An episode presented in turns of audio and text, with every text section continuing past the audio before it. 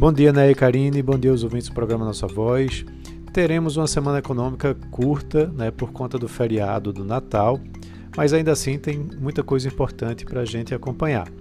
Primeiro, é, devemos ter a aprovação do, de mais um estímulo né, lá nos Estados Unidos, onde o Congresso dos Estados Unidos parece estar mais perto de uma votação sobre um pacote de alívio do coronavírus de 900 bilhões de dólares. Isso depois que congressistas chegaram a um acordo de última hora para superar os obstáculos finais para esse acordo. Espera-se que esse pacote de ajuda traga cheques únicos de 600 dólares para a maioria dos americanos, benefícios de seguro-emprego aumentados aí de 300 dólares por semana, ajuda para os estados distribuírem as vacinas contra o Covid e também mais assistência para as pequenas empresas.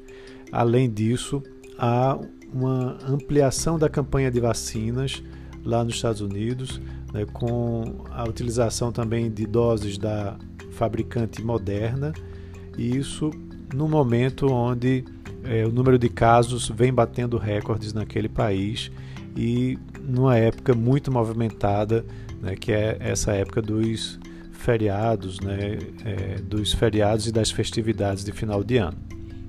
Também no mercado acionário americano há um fato muito importante.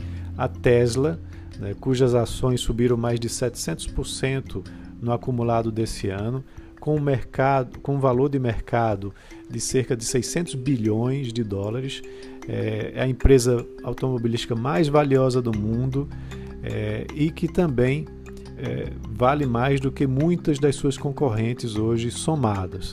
Ela vai fazer parte, a partir de hoje, da, do índice S&P 500, né, que é, é um dos índices que é mais importante lá dos Estados Unidos. E à medida que você tem empresas entrando nesse índice, muitos fundos de investimento compram dessas ações porque acompanham justamente esse, é, esse índice.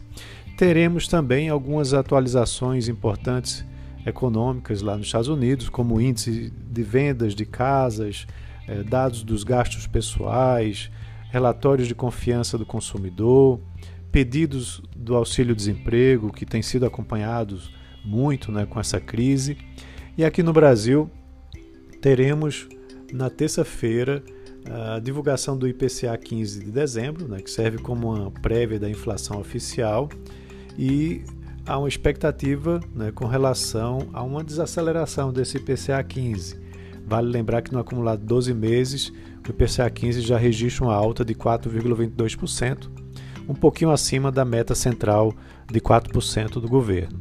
Na quarta-feira, teremos a divulgação da taxa de desemprego né, pelo IBGE, onde vale também lembrar que no terceiro, é, no trimestre encerrado em novembro, a taxa estava em 14,6%.